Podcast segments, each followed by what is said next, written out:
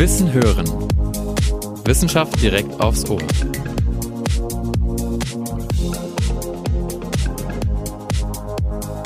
Unser Gast heute, Professor Dr. Markus Beckmann, Lehrstuhlinhaber für Corporate Sustainability Management an der FAU in Nürnberg.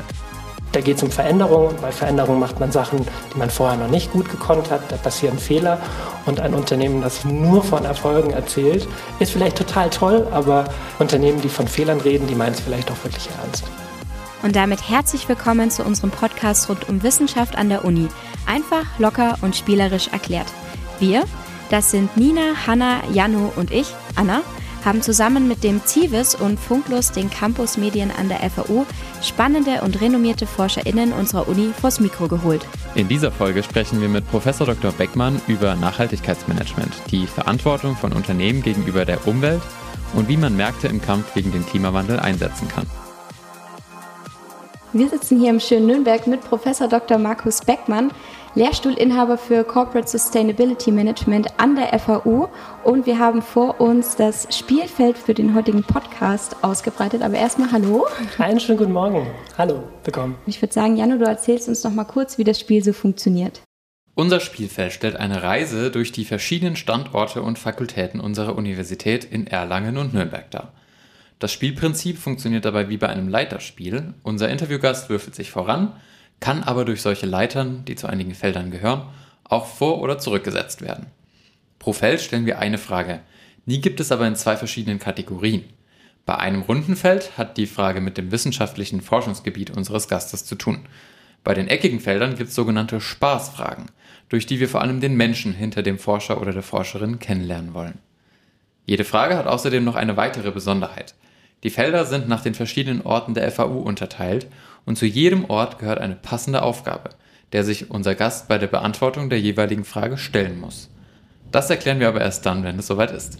Ja, sieht klasse aus. Also ich hab, äh, bin aufgeregt, aber habe auch total Lust. Liegt vor mir und ähm, macht total Motivation, da jetzt einzusteigen. Sehr schön. Ich würde sagen, wir steigen auch einfach ein, weil ich denke, der Rest erklärt sich dann auch von ganz alleine. Und wir würden dich bitten, einfach mal gleich zu würfeln. Okay, mache ich gerne. Eine Eins. Geht ja stark los. Das heißt, in kleinen Schritten. Wir befinden uns vor dem Schloss und die Frage, die wir dir gleich stellen, die richten wir an dich, als wärst du ein Herrscher, als wärst du der König von Erlangen. Und du sprichst zu uns zurück und beantwortest die Frage dann im Stil, als würdest du dich an den Adel oder an das Volk, wie du möchtest. In diesem Stil beantwortest du die Frage. Dann ziehen wir mal die erste Fragenkarte. Euer Majestät, der versammelte Adel möchte von Ihnen gerne wissen, was die drei Begriffe, die im Titel Ihres Lehrstuhls aufgeführt sind, nämlich Corporate, Sustainability und Management, denn bedeuten? Der hochwohlgeborene Edelmann hat eine intelligente und gute Frage gestellt, die der Souverän jetzt ähm, hoffentlich souverän beantworten kann. Äh, die Majestät, seine Majestät fokussiert auf unternehmerisches Nachhaltigkeitsmanagement, was in den drei Worten Corporate Sustainability aus Management zum Ausdruck kommt. Corporate beschreibt den Bezug zu Unternehmen, zu Wirtschaftsakteuren, die in ihrem Wirtschaftsgeschehen sich mit sozialen und ökologischen Fragen gegenübergestellt sehen. Das kommt in dem zweiten Begriff Sustainability, Sustainabilitatis, gibt es nicht, aber komme es zum Ausdruck. Und hier wird darauf abgestellt, dass neben wirtschaftlichen Fragen auch ökologische und soziale Fragen für den Erfolg einer Unternehmung, aber auch seiner, um seiner Gesellschaft, seiner Umwelt für heute, morgen und übermorgen wichtig sind, also auch diese langfristige Perspektive. Und mit dem Begriff des Managements beschreibt sein Souverän, seine Majestät ähm, seinen Studierenden, welche Art von Handlungen und Prozessen und Instrumenten, Werkzeugen man nutzen könne, um diesem Ziele des Wohlergehens von Natur, Mensch und Gesellschaft in der Unternehmung frommen zu können. Wow. Eine exzellente Antwort. Ja. Besser hätte man es nicht formulieren können. Nein, wirklich nicht. Sehr gut. Die Aufgabe würde ich sagen, perfekt erfüllt. Du bist jetzt also auch schon sehr schön auf den Zusammenhang dieser drei Begriffe eingegangen, um es nochmal zusammenzufassen, da das jetzt vielleicht auch in diesen blumigen Worten ähm, nochmal ein bisschen schwieriger zu verstehen war. Also es geht tatsächlich um das Management, also Handlungsempfehlungen für Unternehmen Und ähm, da, dabei geht es aber darum, als Unternehmen eben nachhaltig zu sein. Könntest du vielleicht den Begriff der Nachhaltigkeit auch nochmal kurz erklären? Ja, Nachhaltigkeit ist ein ganz wichtiger Begriff, aber auch ein bisschen ein Wieselwort, also ein Begriff, der der so als Gummiparagraf auch missbraucht werden Wird kann. Wird häufig auch verwechselt mit Langfristigkeit, was ja, ja nicht und eine Perspektive, ganz wichtig, ähm, eine Perspektive, da kommt der Begriff ursprünglich her, ist eben dieses Langfristige, kommt aus, der Begriff kommt aus der Forstwirtschaft, wo man früher überlegt hat, wie kann man einen Wald so bewirtschaften, dass man dauerhaft Ertrag haben kann und da war nachhaltig dauerhaft, aber eben schon in dem Moment mit der Perspektive, naja, um dauerhaft wirtschaftlich erfolgreich zu sein, müssen wir auch die ökologischen Grundlagen schützen und erhalten. Wenn wir die erodieren, wenn der Wald abgeholzt ist, kann ich im nächsten Jahr nichts mehr einschlagen. Und später kam dann auch der Begriff der sozialen Nachhaltigkeit dazu. Und diese Perspektive langfristig den Zusammenhang von wirtschaftlichen, ökologischen und sozialen Fragen auf dem Schirm zu haben. Da geht es allgemein rum bei Nachhaltigkeit.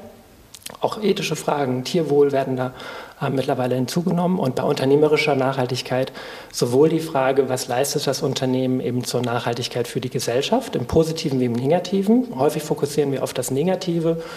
CO2-Abdruck, Müll, aber Unternehmen haben ja auch positive Leistungen, dass wir in der Gesellschaft mit Blick auf Gesundheit, wenn jetzt BioNTech zum Beispiel Impfstoff herstellt oder Mobilität oder Ernährung, dass wir unsere Bedürfnisse heute und morgen befriedigen können aber eben auch, was heißen diese Nachhaltigkeitsthemen für das Unternehmen? Inwieweit ist es für die Zukunft eines Unternehmens, für den Erfolg morgen und übermorgen und in 100 Jahren wichtig, dass man sich heute schon auf Themen einstellt wie Klimawandel, wie Ressourcenknappheit, Biodiversität, aber auch Diversität, sozialer Hinsicht, Inklusion, diese Themen sind wichtig. Und am Ende vom Tag geht es darum, wie manage, manage, ich das, wie stelle ich fest, wo mein Beitrag liegt, welche Möglichkeiten habe ich da, meinen Fußabdruck zu verbessern, welche Möglichkeiten habe ich daraus dann auch Nutzen für mein Unternehmen zu generieren, wie erkläre ich das dann eigentlich meinen sogenannten Stakeholdern, also die Anspruchsgruppen, die verschiedenen Akteure, mit denen man arbeitet.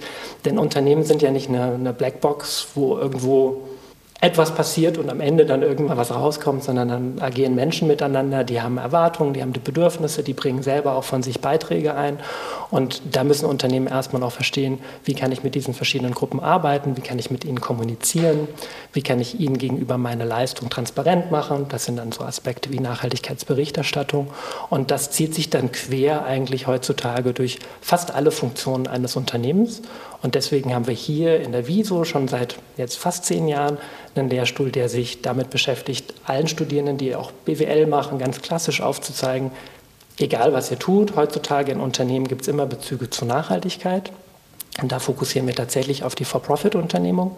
Aber was wir am Lehrstuhl uns erlauben, ist auch zu sagen, naja, aber für Nachhaltigkeit sind, sind zum Teil auch Non-Profit-Ansätze wichtig. Und da gibt es Social Entrepreneurship und neue Formen und die Rolle von Regulierung ist auch wichtig. Unternehmen können nicht alles alleine machen.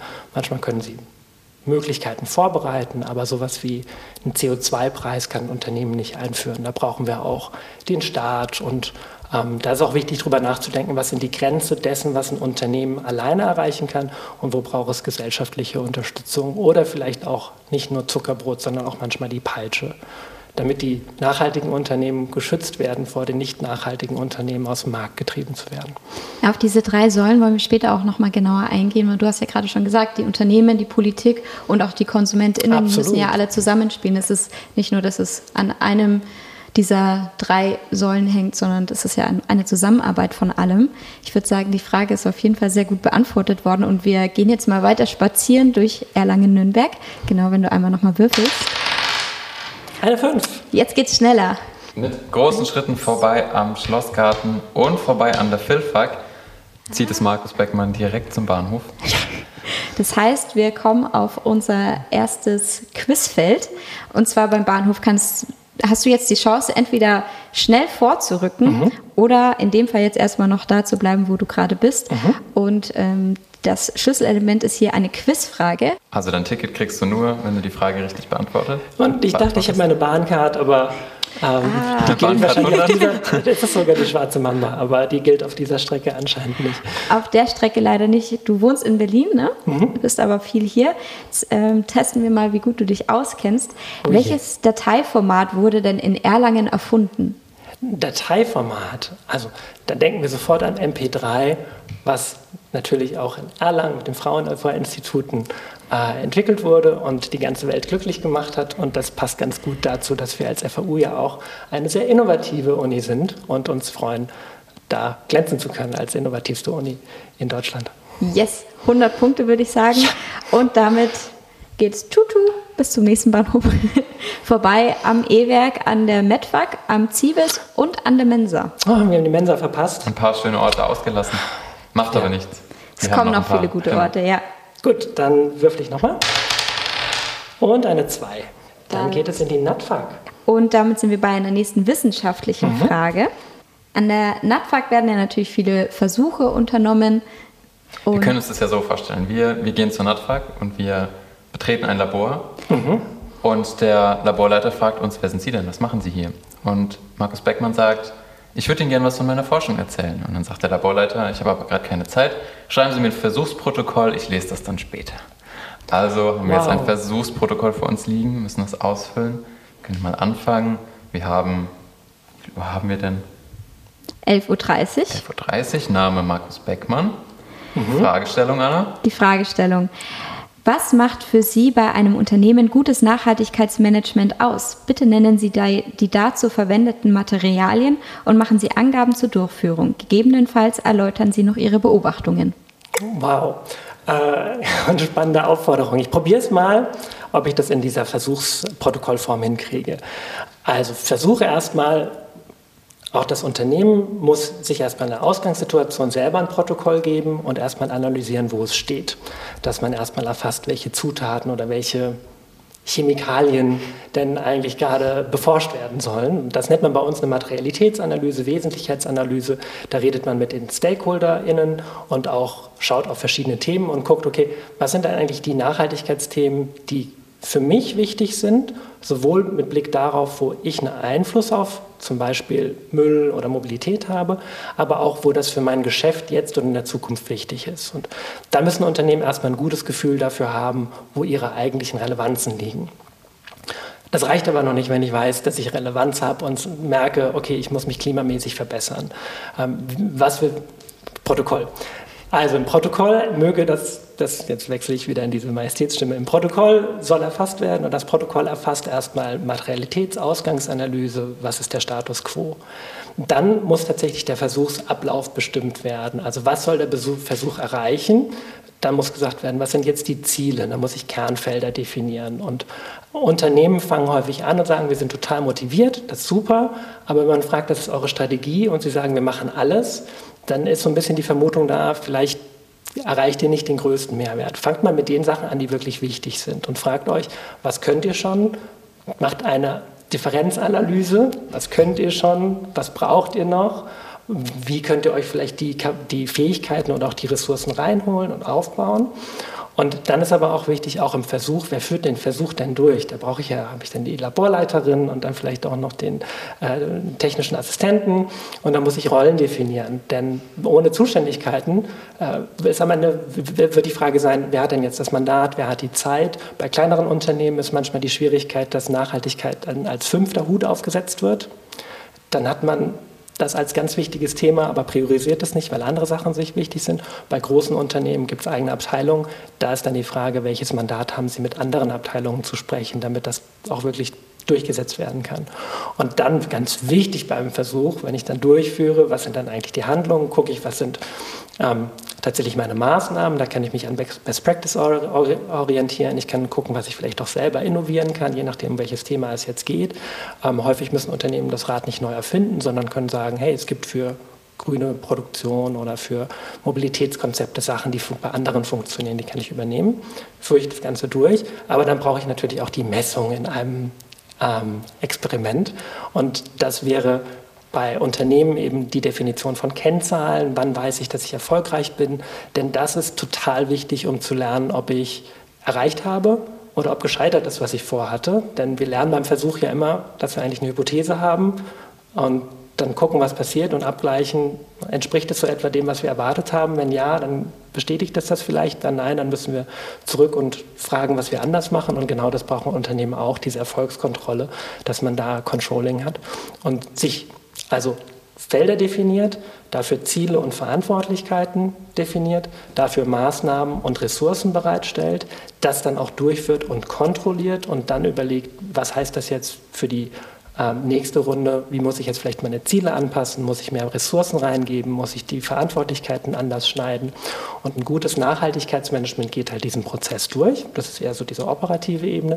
Aber strategisch hat halt den Fokus auf die Themen, wo das Unternehmen am größten den Beitrag für die Gesellschaft, aber auch für sich in diesen Nachhaltigkeitsthemen erreichen kann. Und das habe ich am Ende im Versuchsprotokoll, muss das dann analysiert werden, Ergebnis und dann Bewertung und nächste Schritte.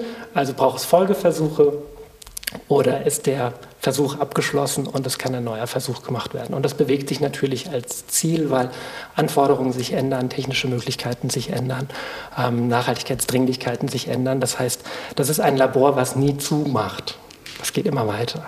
Also auf jeden Fall ein komplexer, mehrstufiger Prozess, der immer wieder auch neu evaluiert werden muss und immer nochmal erneuert werden muss. Mhm.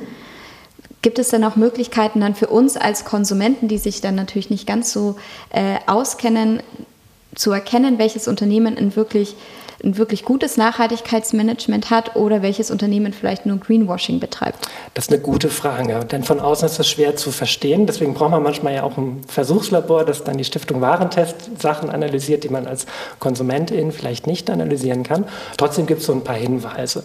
Wenn bei Unternehmen sehr vage über Dinge reden und mehr reden und man ganz viel Kampagnen sieht und dann sieht, es sind wenig Ressourcen da reingegangen, dann kann das so ein Hinweis für Greenwashing sein. Also so Daumenregel, wenn mehr Ressourcen in die Kommunikation gehen als das, was tatsächlich passiert, vorsichtig sein. Aber das kann man ja schwer von außen einsehen. Was man einsehen kann, ist, ob Unternehmen tatsächlich sich Ziele, Kennzahlen definieren. Größere Unternehmen haben mittlerweile alle einen Nachhaltigkeitsbericht. Es gibt jetzt auch Regulierung, dass auch die nicht mehr ganz so großen Unternehmen das jetzt machen müssen und das wird immer weiter ausgeweitet. Da kann man tatsächlich reinschauen. Ähm, es gibt Unternehmen, die von sich auch versuchen, solche Daten transparent zu machen. Es gibt Anbieter, wo man dann mit einem QR-Code nachgucken kann oder in der App nachgucken kann, was jetzt die eigene Transaktion gerade bewirkt hat.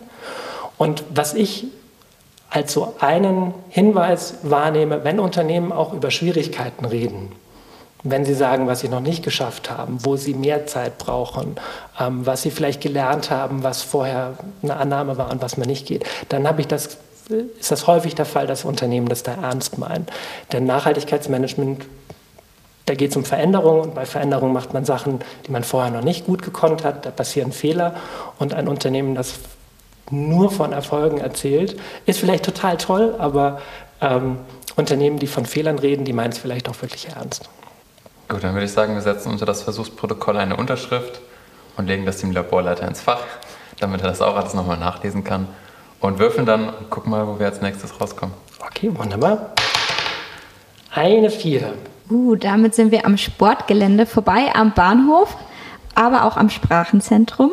Und das Sportgelände hat eine ganz besondere Aufgabe. Jano, möchtest du sie erläutern? Genau, äh, Markus, interessierst du dich für Sport?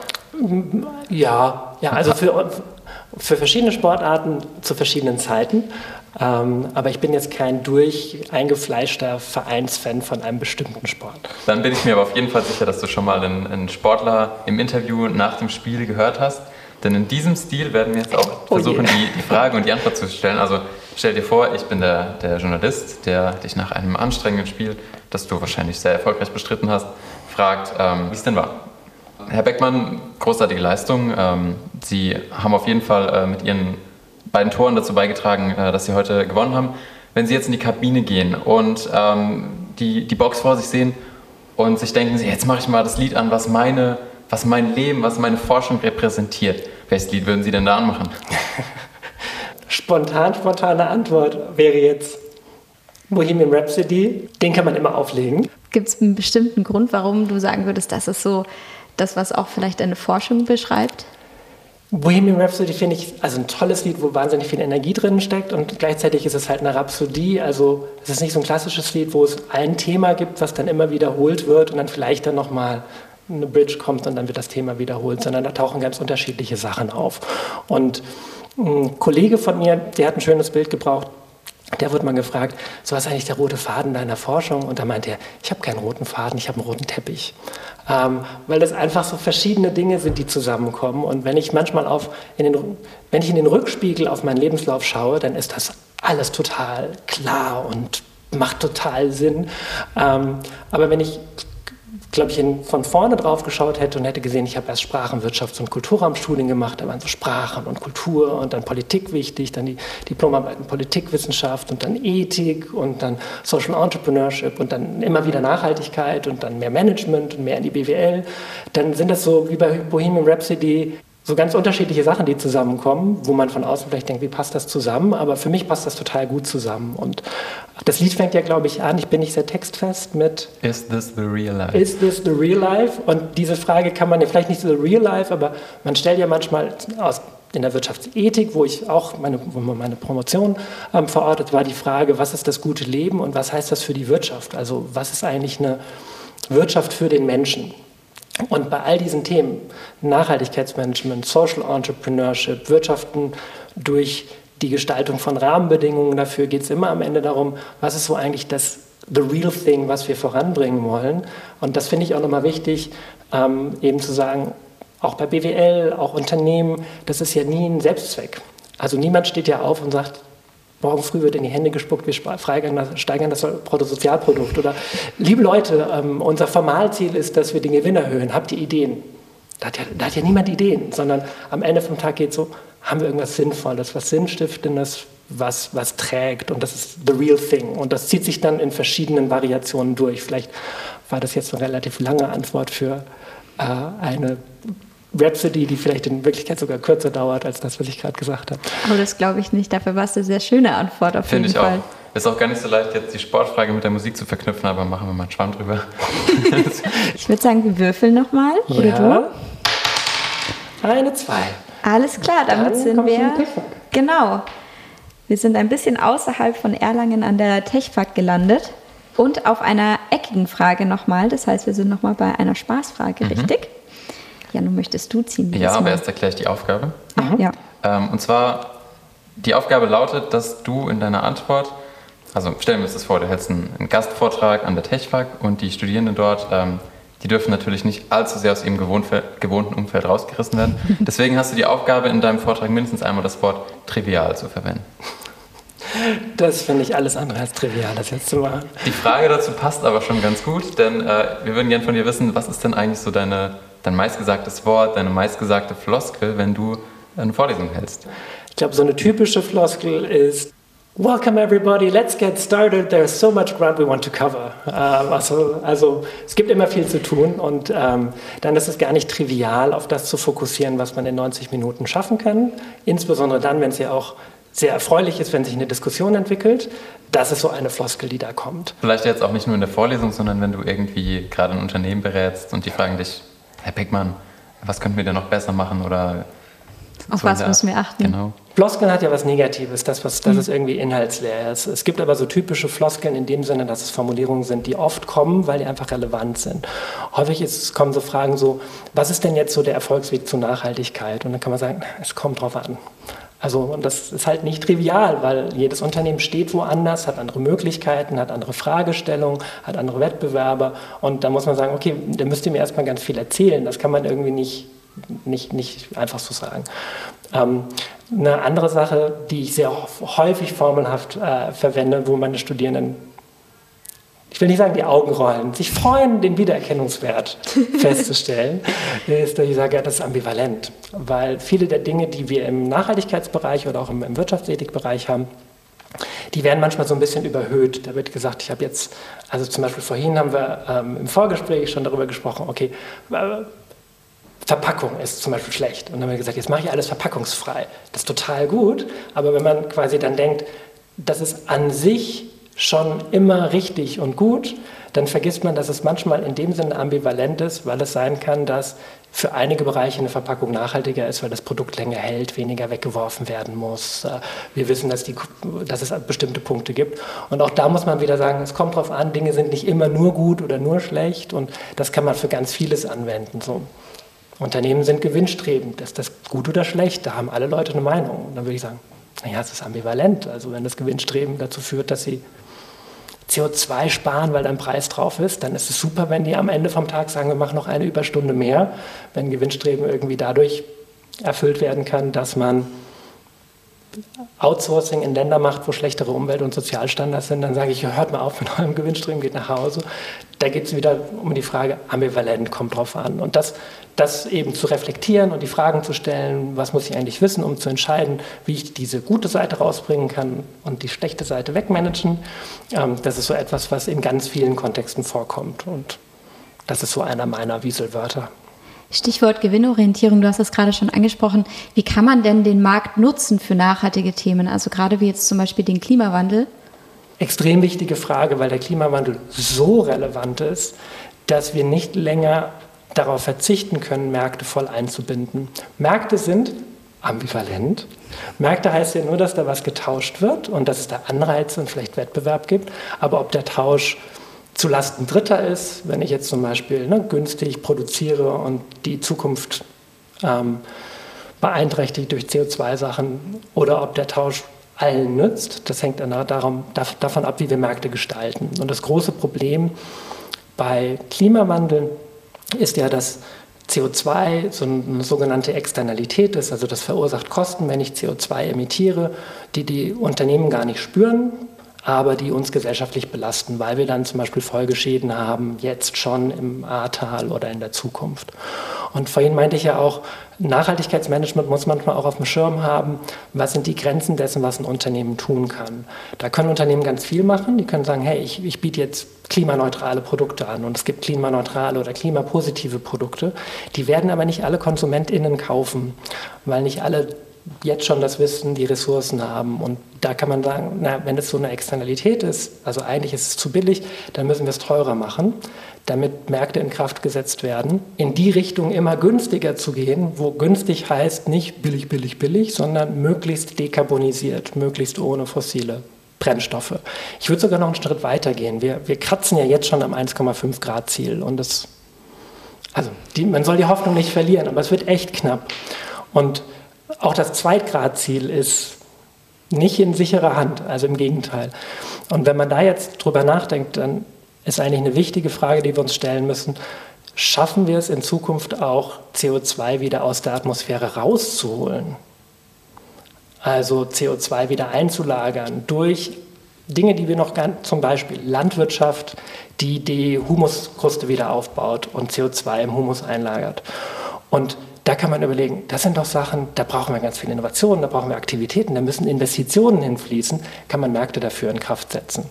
Und wenn ich jetzt zum Beispiel als Landwirt Geld dafür bekomme, indem ich umwechsle auf eine Landwirtschaft, die die Bodenfruchtbarkeit erhöht und CO2 bindet, dann steuert das die Landwirtschaft nochmal anders um, als wenn ich an der Kasse, an der, an der, an der Theke sage, ich nehme jetzt den Bio-Joghurt oder den anderen Joghurt. Das brauchen wir beides. Also, mhm. Aber da haben wir noch ganz viele Optionen, Märkte in Kraft zu setzen, die noch überhaupt nicht funktionieren. Und mit der Dringlichkeit des Klimawandels würde ich mich mir, mir wünschen, dass wir da kreativer rangehen.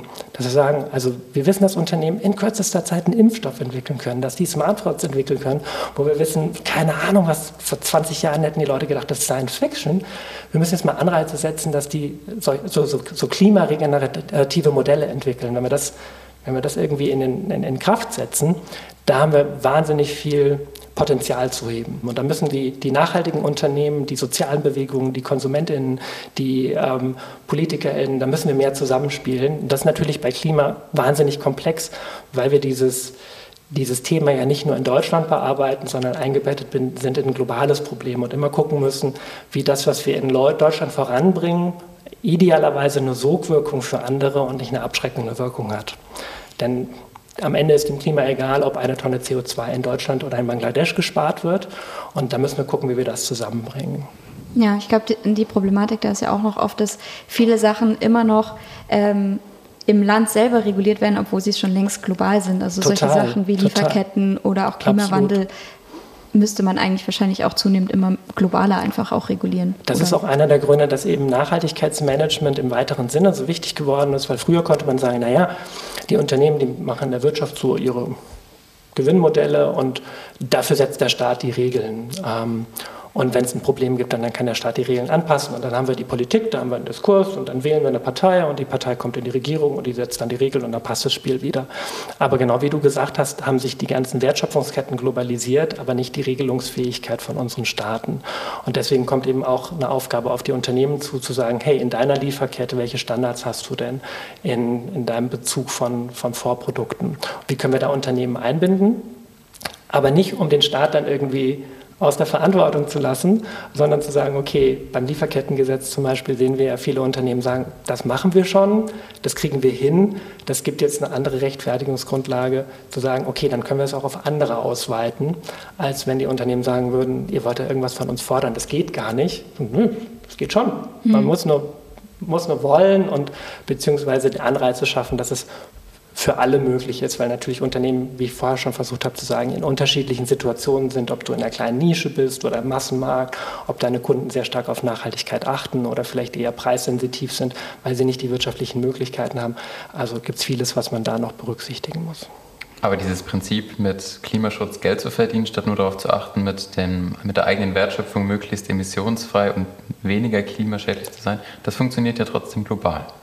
Absolut. Also auch, dass Unternehmen hier zum Beispiel innovative Ideen ausarbeiten, den, mit denen sie dann an anderer Stelle auch einen positiven Beitrag leisten können. Und ähm, auch da jetzt wieder Märkte ist ja so die Idee zu sagen, wir können tauschen. Und das kann uns alle besser stellen, weil jeder immer ein bisschen was besser kann als der andere in einigen Bereichen. Und wenn wir uns auf das fokussieren, was ich gut kann und was du gut kannst, dann ist es besser als wenn, wenn jeder alles gleichzeitig macht. Also deine Frage war, kann das mit Globalisierung zusammenhängen? Und ich denke, es muss. Sonst, also man muss sich manchmal noch vor Augen führen, vielleicht nicht jeden Tag, damit man nicht depressiv wird, aber wie dramatisch, wie dringlich die, die, die, die Klimakrise ist und was eigentlich für disruptiven Änderungen wir brauchen, welche Anstrengungen notwendig sind. Und wie gesagt, da würde ich sagen, wenn wir uns angucken, was, wie Märkte in anderen Bereichen funktionieren und die vielleicht gar nicht so, oder die sind vielleicht auch wichtig, aber Klimawandel ist super wichtig. Mhm. Lass uns alles tun, die PS dort auf die Straße zu setzen. Ähm, jetzt sind wir schon ziemlich tief in der Materie drinnen. Wir haben aber noch ein paar Felder vor uns, deswegen würfel doch nochmal ja, und vielleicht schaffen gerne. wir es sogar an die Wieso. Eine 5. Juhu! Und damit sind wir an der Wieso in ja. Nürnberg, da wo wir auch gerade sind. Jetzt bin ich gespannt und habe ja Heimspiel. Ja, stimmt. Jano, die Aufgabe. Die Aufgabe ist, ähm, also die, die Fakultät, an der, an der die Wieso angesiedelt ist, ist ja auch die wirtschaftlich und juristische Fakultät. Mhm. Und nun haben eben die Juristen auch den Ruf, in einer bestimmten Art und Weise zu reden. Du kennst es vielleicht. Ähm, im, äh, in der Juristerei, wenn man Gutachten schreibt, dann schreibt man das im Subsumptions, Subsumptionsstil.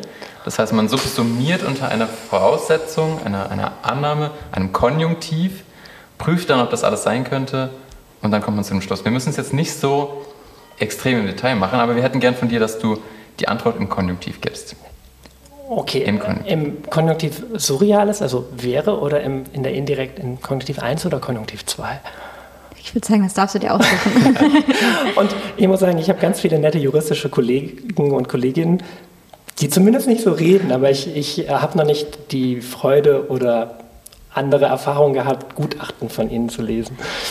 Okay, ich versuche es auch mal. Mhm. Ähm, man könnte annehmen, dass Politik und Unternehmen und Zivilbevölkerung sich die Verantwortung, das Klima zu schützen und nachhaltiger zu sein, gegenseitig zuschieben. Das würde dann ähm, die Frage nach sich ziehen, welche Verantwortung denn deiner Meinung nach den Unternehmen tatsächlich zukommt.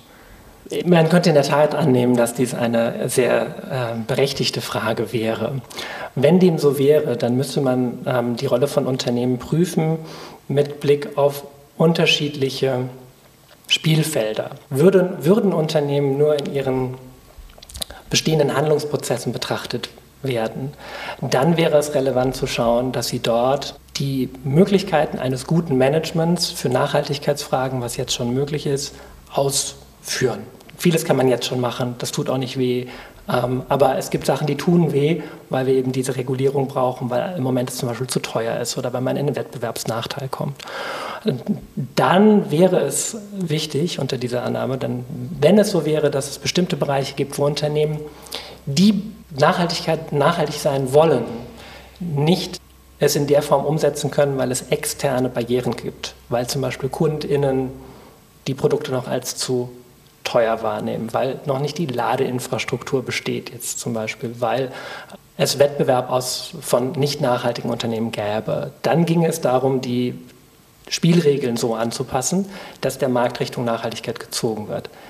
In der Situation wäre es wichtig, dass die Unternehmen unter dieser Annahme und unter der Annahme, sie wollen zur Nachhaltigkeit beitragen und sie verstünden, dass sie mit der geeigneten Regulierung damit auch ihre eigene wirtschaftliche Entwicklung nachhaltig sichern könnten, dass sie eine konstruktive Rolle spielten mit diesen anderen Akteuren, dass sie eben sich in diese Meinungsbildungsprozesse einwählen, dass sie darüber sprechen, welche Art von Regulierung sie brauchen, dass sie ähm, sich mit den den Unternehmen, die auch an Nachhaltigkeit interessiert sind, zusammenschließen und eben auch ganz anders über Partnerschaften mit NGOs zum Beispiel nachdenken.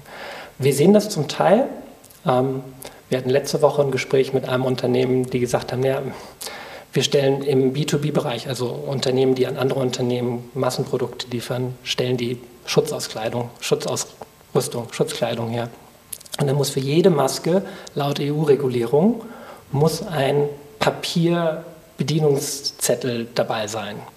Was, wenn man dann an ein Unternehmen 5000 oder 20.000 Masken liefert, dann heißt das 20.000 Mal so ein zwei DIN A4 Seiten. Ähm, aber das müssen die machen wegen der Regulierung. Die organisieren sich jetzt stark und versuchen über die Verbände zu gehen, um zu sagen, hey, das muss anders sein. Wir haben gesagt, ja, wenn ihr über die Verbände geht, gut, aber warum macht ihr nicht mal eine Kampagne zusammen mit Fridays for Future? Äh, die sagen, das ist so eine kleine Sache, sucht euch neue Alliierte. Also würden Unternehmen erkennen, dass sie für Nachhaltigkeit andere Rahmenbedingungen bräuchten und andere Akteure das auch wollen. Also deine These vorhin war ja, man schiebt sich wechselseitig die Verantwortung zu. Ich glaube, dass ja, dass man, dass man Verantwortung zuschiebt im Sinne von, hey, da musst du was tun, ich bin nicht zufrieden mit der Leistung, aber alle Beteiligten, ich werde da nicht zynisch, NGOs, viele PolitikerInnen, die ich kenne, die wollen ja an Veränderungen mitwirken. Aber zu sagen, vielleicht müssen wir aus diesem die versus jene Wirtschaft versus Zivilgesellschaft, ähm, müssen wir da raus und gucken, wie, wie könnten Unternehmen da auch mit anderen ähm, sich, sich zusammensetzen. Und ich glaube, ein Verständnis, was ich mir wünschen würde von anderen, oder wenn dem so wäre, dass alles vielleicht komplexer ist, weil es manchmal auch mehrstufige Veränderungen bedürfte, dann wäre es förderlich, wenn die verschiedenen gut gesinnten Akteure wechselseitig sich auch ein bisschen Vertrauen zuschustern, äh, zuschreiben würden, ohne ihre kritische Haltung bei Fehlverhalten der anderen zu verlieren. Ich glaube, das ist bei Nachhaltigkeit so eine Schwierigkeit. Unternehmen, man will ja nicht den Bock zum Gärtner machen. Unternehmen machen manchmal einfach Mist. Einige Unternehmen machen einfach gute Sachen. Ähm, manchmal machen Unternehmen Mist, weil sie gezwungen werden. Das ist, es gibt viele Graubereiche und irgendwie darüber nachzudenken, wenn dem so wäre, dann wäre es förderlich, sowohl den Gedanken lenken zu können, zum Beispiel als Zivilgesellschaft, dass man Unternehmen heftig kritisiert und gleichzeitig mit ihnen an besseren Standards ko kooperiert. Und als Unternehmen die Kritik als Challenge ernst nimmt aber nicht persönlich nimmt und trotzdem bereit ist, mit anderen an besseren Standards zu kooperieren. Und dieses gleichzeitig im Kopf Challenger und Friend oder Challenger und Ally irgendwie auszuhalten, das wäre etwas, was würde dem so sein. Vielleicht eine Fähigkeit ist, die allen Akteuren, um in die Majestätssprache zu kommen, wieder frommen würde. Wir würfeln noch einmal und schauen, ob du vielleicht noch mal an der Wiese bleibst. Ja, eine zwei. Tatsache. Gehe mal für dich. Wir sind auf dem letzten Feld der Wieso. Oh. Ich würde sagen, die Aufgabe haben wir ja schon mal bestritten, oder? Das letzte Feld an der Wieso. Inwieweit hat sich denn deine Fachrichtung dadurch verändert, dass sich ein wachsendes ökologisches Bewusstsein jetzt auch langsam in der Bevölkerung immer mehr durchsetzt? Naja, wenn ich jetzt sage, meine Fachrichtung als Nachhaltigkeitsmanagement, da ist ja die ökologische Perspektive von Anfang mit dabei. Wenn ich das aber einbette bei uns in der WISO, da sind wir die Wirtschafts- und Sozialwissenschaften, äh, da sehen wir schon, dass diese Fokussierung auf ökologische und auch soziale Themen, denn Nachhaltigkeit ist ja nicht nur die Ökologie, ähm, dass die in den verschiedensten Disziplinen sehr, sehr stark an Aufmerksamkeit gewonnen hat. Wir haben jetzt ähm, neue Professuren im Bereich Energieökonomik, wo auch Klima- und Ressourcenökonomik jetzt bei uns neue Sachen angeboten werden, aber auch in den klassischen Perspektiven der BWL, im Supply Chain Management, also in der Beschaffung, im strategischen Management, in anderen Bereichen, machen auch meine Kolleginnen schon ganz viele Sachen zu Nachhaltigkeit. Das nimmt auf jeden Fall zu. Das wird auch dadurch getrieben, dass unsere Studis zu Recht sagen, ich möchte vielleicht BWL machen, aber ich möchte auch wissen, wie ich mit dem, was ich tue, zu Dingen beitrage, die man nicht nur in Cash in der Tasche messen kann, sondern wie passt das irgendwie auch zu meinem Selbstverständnis als Mensch, Bürger, Teil einer Gesellschaft, zukünftiges Elternteil, jetziges Kind, wie auch immer. Und das sehen wir auch stark in der Forschung. Ich gebe mal ein Beispiel, wie, wie sehr wir schon in Teilen beim Mainstream sind. Vielleicht kennt ihr die SDGs, das sind die Sustainable Development Goals. Also die Vereinten Nationen haben 2015 für die Zeit bis 2030 17 Ziele für die Entwicklung der gesamten Welt definiert, die Nachhaltigkeitsziele sind und viele ökologische, soziale, aber auch überschneidende. Und viele Unternehmen fangen jetzt an zu sagen, zu welchen der Zielen tragen sie wie bei. Aber zum Beispiel auch bei uns in der Wissenschaft, bei den Konferenzen, gibt es zum Beispiel die European Academy of Management. Das ist also in Europa die größte Konferenz zu BWL. Und bei jedem Konferenzbeitrag, den man einreicht, muss man angeben, zu welchem SDG, zu welchem der Ziele es einen Relevanzbezug gibt. Jetzt kann man sagen, das kann dann auch so ein bisschen Folklore werden, weil es gibt dann in SDGs, die heißen Innovation oder äh, also gute Arbeit und natürlich hat vieles im Management mit den Bereichen zu tun. Aber es gibt ja dann auch noch Unterziele bei den SDGs und einfach dann selber erklären zu können, wo hat denn meine Forschung etwas mit Beiträgen für eine nachhaltige Entwicklung zu tun. Das ist jetzt bei Mainstream-Konferenzen, das ist keine Nachhaltigkeitskonferenz, das ist quasi so die Mainstream, Mainstream-Konferenz in BWL ist das jetzt schon ein Standard. Und ich finde, da sieht man schon, dass sich das Feld in den letzten Jahren sehr, sehr stark verändert hat. Da kann ich gleich eine Anschlussfrage stellen. Und zwar, ich habe früher Wirtschaft studiert und Anna, du hast, du hast ja auch in deinem Bachelor mhm. als Nebenfach Ökonomie. oder als Zweitfach Ökonomie gehabt. Und ich hatte eben genau damals, das ist schon ein paar Jahre her, diesen Eindruck, dass es vor allem in der Lehre noch nicht so angekommen ist, dieses Thema Nachhaltigkeit und Nachhaltigkeitsmanagement, was ich total schade fand, weil mich das damals sehr interessiert hatte. Und mich hat das letztendlich auch unter anderem wieder aus diesem Themengebiet äh, rausgetrieben. Jetzt stelle ich aber erfreut fest, dass es hier an der FAU einen, Lehrstuhl für sowas gibt und äh, finde das sehr gut, dass es mittlerweile ähm, zumindest in der Wissenschaft, also in der, in der, Forschung, schon angekommen ist. Wie ist es denn in der Lehre? Also wenn man jetzt ein, ein junger Mensch ist und ein Interesse für Nachhaltigkeit hat, macht es denn dann Sinn oder wie viel Sinn macht es, ein Wirtschaftsstudium anzufangen, wo man ja gerade auch im Grundstudium viele Grundlagen lernen muss, wo man noch gar nicht so sehr auf den Aspekt Nachhaltigkeit eingehen kann, möglicherweise. Ähm, vielleicht würde ich auf die Frage jetzt, nach dem, was wir vorher diskutiert hatten, sogar zweigeteilt äh, ähm, antworten. Ein Kollege von mir, den ich sehr schätze, der hat mal bei einer Veranstaltung von Fridays for Future und hat dann über Klimaökonomik und so weiter gesprochen und hat gesagt, was er sich wünscht, ist, dass viele von den hoch engagierten Leuten mehr in Richtung VWL und BWL gehen, weil da sind die Stellschrauben. Also wir haben ja vorhin darüber gesprochen, wie kann man Märkte in Kraft setzen, wie kann man Geschäftsmodelle entwickeln für, für Klimaschutz, wie kann man das irgendwie die nicht nachhaltigen Unternehmen vor sich hertreiben durch Innovationen. Und da würde ich sagen, da sind so wichtige Zukunftsentscheidungen, für die man wirtschaftlichen Sachverstand braucht, dass ich, und zwar auch ganz klassisch, und das, was du quasi auch gelehrt hast, damit man mit den anderen noch Mainstream oder den, den etwas traditionelleren Wirtschaftlern, dass man mit denen reden kann und sagen kann, in euren Modellen kann ich zeigen, das hat Riesenpriorität und das, das hat Wohlfahrtsgewinne und dies und jenes. Da würde ich sagen, da brauchen wir, würde ich mir wünschen, noch mehr Nachhaltigkeits Begeisterte, die das, was die BWL und die VWL können, in die Debatte einbringt. Das ist aber jetzt noch kein Fokus auf Nachhaltigkeit im Sinne von Nachhaltigkeitsmanagement oder Nachhaltigkeitsökonomie. Und wenn man das machen möchte und sagt, ich möchte vielleicht in Unternehmen ähm, Fokus Nachhaltigkeit machen, da gibt es viele Möglichkeiten. Es gibt bei uns im Bachelor können die Studierenden einen Studienbereich Nachhaltigkeitsmanagement im BWL vertiefen. Und auch im Master bieten wir jetzt in verschiedenen Masterstudiengängen solche Vertiefungsmöglichkeiten an, weil wir eben nicht nur das haben, was an meinem Lehrstuhl angeboten wird, sondern auch aus Energie- und Umweltökonomik, Ressourcenökonomik, aus dem Supply Chain Management, ähm, aus verschiedenen anderen Bereichen. Und da kann man sagen, hey, da möchte ich im, in meinem Bachelorstudium Fokus drauf setzen. Ich würde gleichzeitig die Studierenden immer fragen, wenn dann 200 Leute vor mir sitzen und sagen, finde das super gut, dann sage ich, okay, aber wenn ihr jetzt nächstes Jahr absolviert, wahrscheinlich wird in Nürnberg nicht 200 Stellen als Nachhaltigkeitsmanager oder Managerin ausgeschrieben werden. Aber ihr braucht auch ganz viel von diesen Kompetenzen in den anderen Bereichen. Und da, vielleicht auch im Vergleich zu, zu der Zeit, wo du studiert hast, ist nicht so lange her, aber da tut sich gerade so viel durch die Regulierung im Finanzbereich. Wir haben jetzt EU-Regulierung, Sustainable Finance, die EU-Taxonomie, ähm, Versicherungen, Banken, ähm, aber auch herstellende Unternehmen, die fangen alle an, in ihren Kernprozessen jetzt Nachhaltigkeitsindikatoren integrieren zu müssen und so weiter.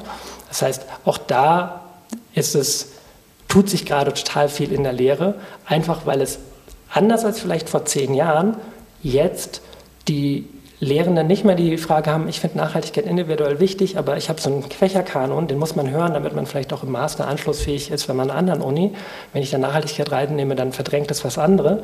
Aber mittlerweile rutscht da Nachhaltigkeit in den Kern, weil gesagt wird, man kann heute kein Berichtswesen ohne Nachhaltigkeitsberichterstattung machen. Man kann kein Controlling ohne Nachhaltigkeitscontrolling zu machen. Also von daher geht das im Mainstream auch guterweise in die, in die Lehre der vielen anderen Kolleginnen in dem Bereich weil wir an einem Lehrstuhl ja auch gar nicht die Expertise für all das haben können. Das ist ja ein unheimlich breites Feld. Okay, wir sind jetzt drei Felder vom Ziel, das heißt mit allem über einer drei kannst du fertig machen. Drei auch? Drei auch? Mit drei auch, ja. Okay. Eine sechs. Oh, ja. Yes! Yeah. Zum Schluss nochmal die höchste Zahl gewürfelt, sehr schön. Am Prüfungsamt. Am Prüfungsamt vorbei, vorbei. ins Ziel. Ins Ziel. Prüfungsamt zum Schluss immer noch die größte Hürde, aber hast du sehr gut gemacht. Nice. Danke für die Fragen, hat Spaß gemacht. Ähm, und ja. Wir freuen uns. Vielen, vielen Dank für deine Zeit und ich hoffe, dass es auch einigen ZuhörerInnen vielleicht die Motivation für ein Studium gibt. Ja, sehr gerne. Kommt zu uns, wenn ihr die Welt verändern wollt. Lasst die Wirtschaft nicht außen vor, sondern revolutioniert sie von innen. Das, das ist ein schönes Schlusswort. Vielen Dank für deine Zeit. Wissen hören. Wissenschaft direkt aufs Ohr. Thank you.